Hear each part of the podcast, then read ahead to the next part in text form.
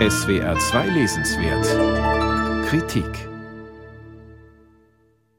Die Zeit heilt alle Wunden, heißt es, aber das ist leider nur eine Illusion. Wie lange Verletzungen und Traumata nachwirken, davon erzählt die bosnische Schriftstellerin Lana Bastasic.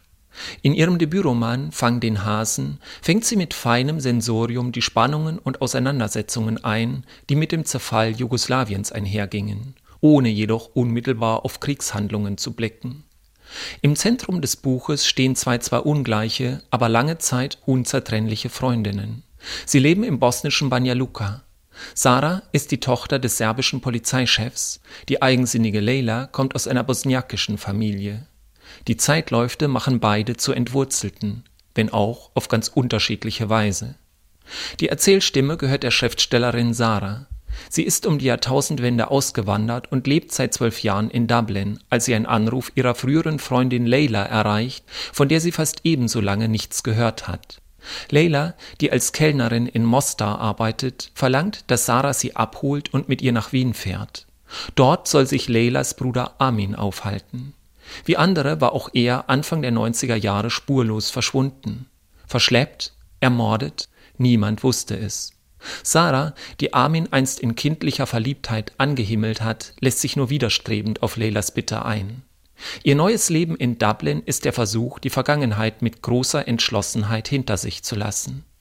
Glücklich ist Sarah in ihrem selbstgewählten Exil nicht. Nüchternheit und Pragmatismus bestimmen ihr Leben und die Beziehung zu einem irischen Programmierer. Ihr geht es vor allem darum, Bosnien auf Distanz zu halten. Sogar ihre Muttersprache ist ihr dabei fremd geworden. Bosnien war, denkt sie, ein verrosteter Anker in irgendeinem verpissten Meer.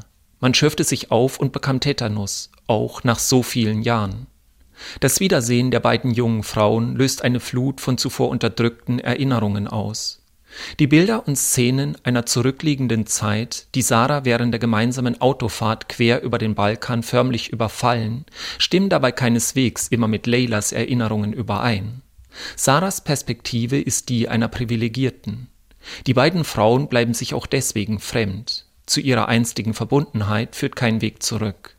Die Erinnerungssplitter beider aber fügen sich zum düsteren Bild einer Gesellschaft, die die muslimische Minderheit damals immer stärker ausgegrenzt und bedroht hat. Mit Sarahs Ich-Perspektive verbunden ist eine subjektiv eingeschränkte Sicht. Und doch gelingt es Lana Vastasic, die zeitgeschichtlichen Umstände geschickt in die Erzählung einzuweben. Fast beiläufig und sehr subtil erzählt sie, wie Angst auf der einen und Hartherzigkeit auf der anderen Seite einst um sich griffen, wie Nachbarn ausgegrenzt und unliebsame Realitäten ausgeblendet wurden. Die Dunkelheit breitete sich aus, als ob ein boshaftes Kind sie über uns ausgeschüttet hätte.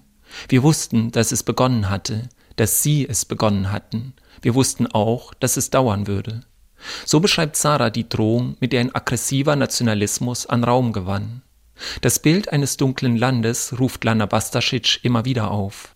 Beide Mädchen waren in den jugoslawischen 90ern den extremen politischen Entwicklungen ausgeliefert, aber existenzgefährdend waren sie zu jener Zeit nur für Leila und ihre muslimische Familie. Da nützte es nichts, dass sich die Familie anpasste und von Begic in Beric umbenannte, weil das serbisch klang. Als Leila in der Schule immer vehementer angefeindet wurde, schlug Sarah sich zwar auf die Seite der Freundin, aber sie verkannte, wie tief und grundlegend Hass und Anfeindungen Leila zusetzten, wie groß Verstörung und Trauer ob des vermissten Bruders waren. Dieser balkanische Roadtrip ist eine schmerzhafte Reise zurück in eine Vergangenheit, die kratzt und beißt. Was geschehen ist, wirkt fort. Für Sarah steht diese Erkenntnis am Ende ihres Nachdenkens. Die eigentliche Auseinandersetzung mit ihrer persönlichen Geschichte aber hat für sie gerade erst begonnen.